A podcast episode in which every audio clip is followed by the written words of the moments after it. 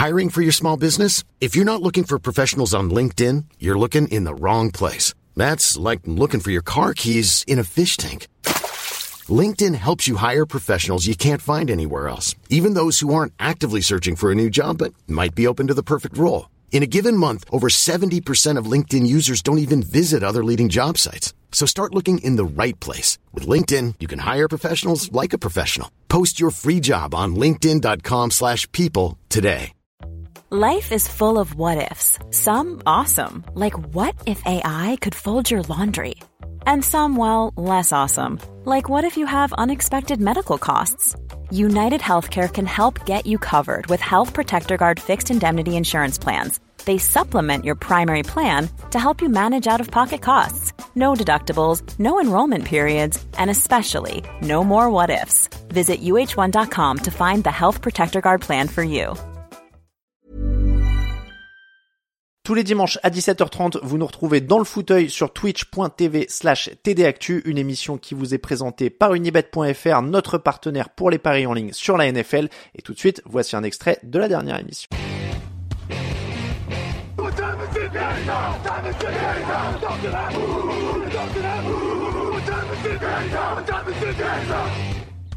Raphaël, on va parler donc du match qui a eu lieu jeudi entre les 49ers et les Giants. 49ers 30, Giants 12. Victoire logique, j'ai envie de dire, des 49ers qui avait l'air, qui était trop puissant en fait pour euh, New York. Oui, oui, victoire logique d'une équipe de, San Francisco qui est plus armée et qui est meilleure dans tous les secteurs de jeu, euh, aussi bien offensif, bien entendu, que défensif également. Euh, probablement même meilleur au niveau du coaching, des équipes spéciales. Enfin bon, c'est pas pour rien. On avait les 49ers de mémoire quatrième de notre power ranking avant le début de saison. Euh, c'était un des gros favoris. Euh, c'est un des gros favoris au titre cette saison. C'est pas franchement surprenant de les voir battre une équipe des Giants qui certes avait surpris l'an dernier, mais autour de laquelle il y avait encore beaucoup d'interrogations et de doutes. Donc euh, on va, on va commencer avec les, les 49ers en attaque. Euh, Christian McCaffrey est à 12 matchs de suite avec un touchdown. C'est il bat un record de Jerry Rice pour la franchise. C'est quand même, il faut, je suis pas fan des records un peu comme ça, euh. Mais quand tu bats un record de Jerry Rice, c'est quand même euh, notable, quoi.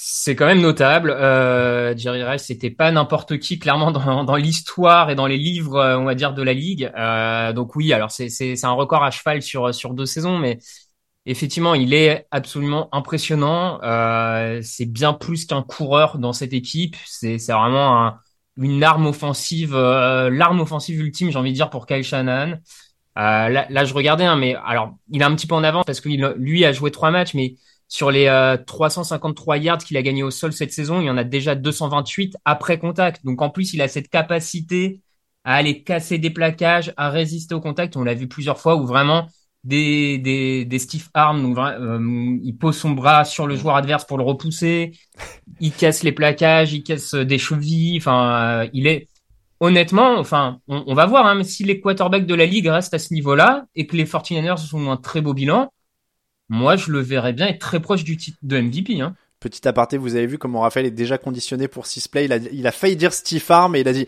pousser le, avec le bras. Vous voyez, on, on, doit se préparer à franciser les trucs.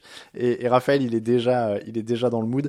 Euh, mais je reviens sur ce que tu disais. Ouais, McCaffrey, c'est impressionnant pour le coup. Euh, et, pour l'avoir justement commenté en plus sur les Steelers euh, la première semaine. Là, il, il a 18 courses, il a 5 réceptions. T'as l'impression qu'il peut tout faire. T'as l'impression qu'à chaque fois qu'il touche le ballon, il mm. se passe quelque chose.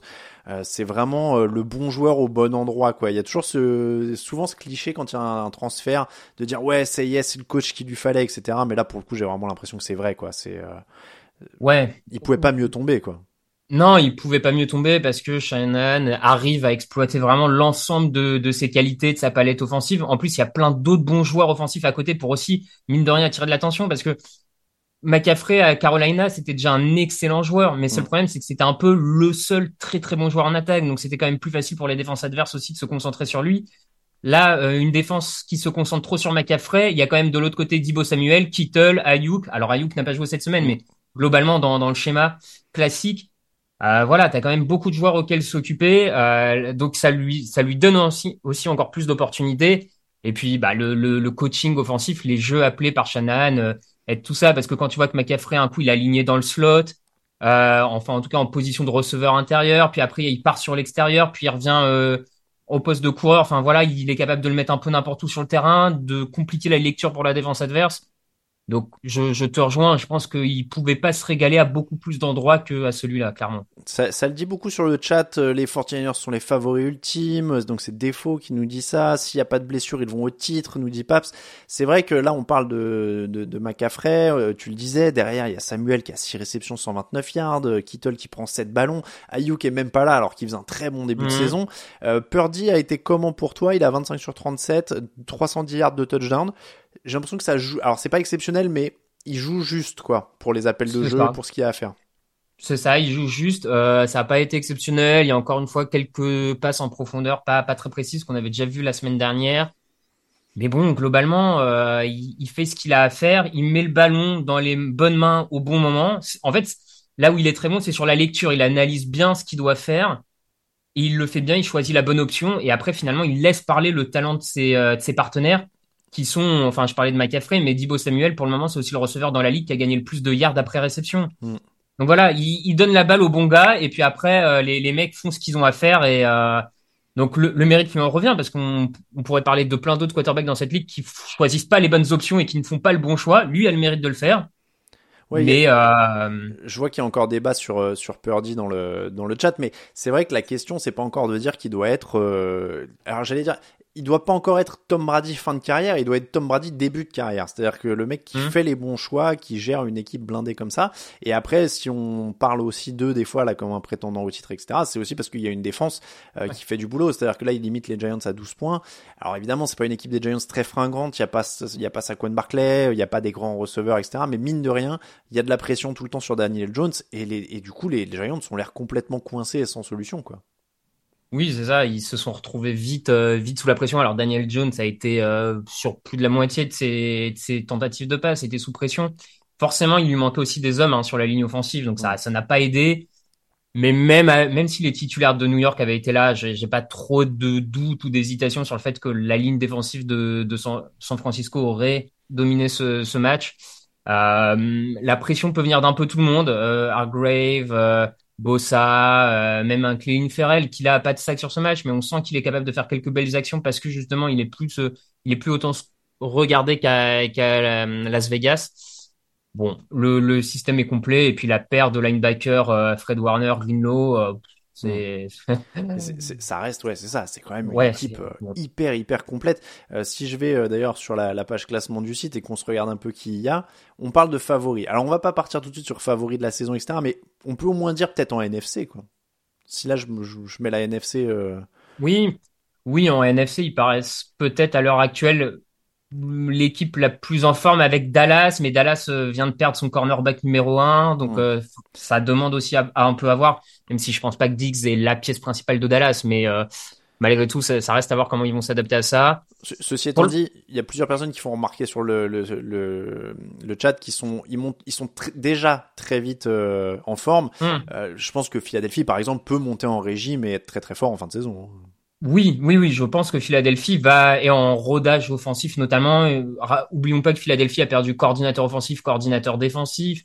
Ils sont en train de se mettre en rodage. J'ai pas trop de mal à, imaginer que Philadelphie va va être à armes égales contre San Francisco en, fin de saison. Mais après, San Francisco arrive très vite en forme, mais ils peuvent garder cette forme. Hein. Ça existe aussi des ça, ça existe hein, des équipes NFL qui font une belle saison toute la toute l'année et qui sont forts de A à Z et euh, qui vont au bout. Hein, je... Oui, oui. et puis pour le coup, euh, c'est aussi parce que le coaching marche bien. Donc ça, c'est pas non mm. plus, c'est pas comme si.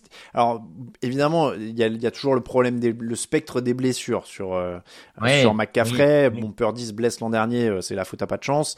Mais mais il y a toujours ça. Mais après, on peut le dire pour toutes les équipes. Donc évidemment, McCaffrey est un passif, mais mais bon, après, encore une fois, comme tu dis, ils, peuvent, ils sont tellement bien coachés que ça, peut, ils peuvent rester en, effet euh, en mode rouleau compresseur. Mais c'est un peu comme ça qu'on les avait présentés pendant toute l'intersaison de mémoire. Hein. C'était un peu cette mm. équipe rouleau compresseur euh, qui, qui est pas forcément toujours sur des superstars qui font des grands matchs, mais c'est tellement efficace de, de, tous les côtés que euh, que, que tu es obligé quand même de les mettre parmi les favoris de, de la NFC.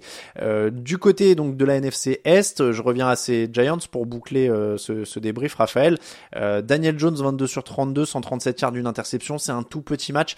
Est-ce qu'on est hmm. revenu aux, Giants, pas de l'année dernière, mais de l'année d'avant, ou est-ce que c'est vraiment là les blessures? J'ai l'impression qu'au-delà des blessures, quand même, cet effectif, il s'est pas particulièrement bonifié, quoi. Ouais, c'est effectivement, je, je serais plutôt de cet avis-là. Euh, bien entendu, tu as les blessures que tu peux pas, pas enlever, mais malgré tout, les squads de receveurs donnent pas le sentiment d'avoir vraiment progressé malgré euh, beaucoup d'ajouts. Hein. Ils ont vraiment, ils ont fait de la quantité. Darren Waller, euh, Paris Campbell, euh, ils ont, ils ont essayé d'aller chercher des, des gars. Pour le moment, ça paye pas énormément dans le jeu aérien. C'est pas, c'est pas très visible. Et je suis aussi un peu étonné. Je, je trouve que Daniel Jones court beaucoup moins cette saison que l'an dernier. Et l'an dernier, mine de rien, ça avait quand même été une, mm. une belle réussite de, de le faire courir parce qu'il a des jambes. Donc voilà, je globalement le, le, coaching offensif pour le moment. Et d'ailleurs, il y a, y, a, y a, un petit peu de flou hein, parce qu'on voit que des fois on nous dit que Brian Dabble reprend l'appel des jeux offensifs, puis il les relâche à Kafka, puis il les reprend. Enfin, il y a l'air d'avoir un peu de flou offensivement. Ils ont l'air d'être un peu perdus. Donc, à voir si le coaching arrive à remettre ça en place. Mais euh, c'est vrai que c'est pas, c'est pas enthousiasmant et, et finalement, on est peut-être que ces Giants-là, ils étaient un peu entre deux, entre la saison avant Dabol et la saison l'an dernier à Dabol, un peu surprenante. Et c'est peut-être une équipe qui est un peu entre les deux. Ce qu'on avait un peu nous envisager euh, de notre côté globalement hein, euh, de mémoire sur les fiches de, de, de pré-saison. Euh. Moi, ce que je comprends pas dans ces cas-là, tu dis en plus ils ont recruté beaucoup de, de receveurs, etc. J'ai toujours du mal à comprendre pourquoi tu prends pas des mecs. Alors évidemment, tu as, d'autres choix à faire et tout, mais pourquoi tu prends pas des mecs à la draft plutôt que de retenter le coup sur des Paris Campbell, des, des, des mecs comme mm. ça qui bon voilà, on sait qu'ils sont moyens quoi. Hein. Ils vont pas, euh, oui, oui. ils vont pas avoir une révélation pendant l'intersaison et devenir Randy Moss quoi. Donc je suis toujours un peu, je suis toujours un peu mm. circonspect là-dessus. Il y a Matt Lindgren qui met un message sur le chat un peu inquiétant qui dit ligne offensive, receveur et linebacker sont les points faibles des Giants. Ça fait des gros points faibles quand même. Hein. C'est des gros points faibles. Alors la ligne offensive, elle l'est parce qu'il y a deux ou deux titulaires au moins. En tout cas, il y a Andrew Thomas et le, le nouveau centre qui était euh, qui était blessé. Donc euh, pareil. Maintenant, euh, les blessures, c'est aussi le lot un peu de tout le monde dans la ligue. cette mm. année, on a quand même une petite liste de blessés avant match qui est pas qui est pas négligeable de, à gauche à droite. Donc oui, oui, c'est un point faible. Les linebackers, euh, bon, j'ai envie de dire que c'est le système défensif de Wink Martindale, hein, de, de ne jamais miser sur des gros linebackers. Bon, euh, ça a pas tout, enfin, c'est pas ce qui m'inquiète le plus, moi, le manque de linebackers. C'est, je suis pas. Après, on a ce biais toujours de se concentrer sur Daniel Jones. On va peut-être finir par ça, mais la défense est aussi un peu moins bonne, et c'est peut-être ça qui leur fait mal. Oui, ouais, la, la, défense est un peu moins bonne. Euh, là, ils ont sur ce match, ils ont blitzé énormément Brock Purdy pour essayer de le déstabiliser, avec très très peu de succès pour le coup. Euh, bon, c'est c'est le c'est la comment dire, c'est l'idéologie, on va dire Martindale. Hein. Souvent, il a un, schéma de jeu pour un match et il l'applique de A à Z et il va jusqu'au bout et il meurt avec. Là, euh, clairement, il est il est mort euh, il est mort avec. La défense n'est pas au niveau de l'an dernier, mais je, trouve qu'il y a quand même des bons éléments, notamment sur la ligne défensive, pour peut-être un peu progresser d'ici la fin de saison. Moi, c'est quand même l'attaque qui me, dont la dynamique m'inquiète le plus. Hmm. Euh, eh bien, merci beaucoup, Raphaël. Eh bien, de rien. Et on te retrouve au résumé euh, des matchs euh, ce soir et évidemment dans le podcast cette semaine sur le débrief complet qui sera en ligne mercredi matin, si je dis pas de bêtises. Je crois que c'est ça. Je crois que c'est ça aussi. Bon, merci beaucoup, Raphaël, en tout cas.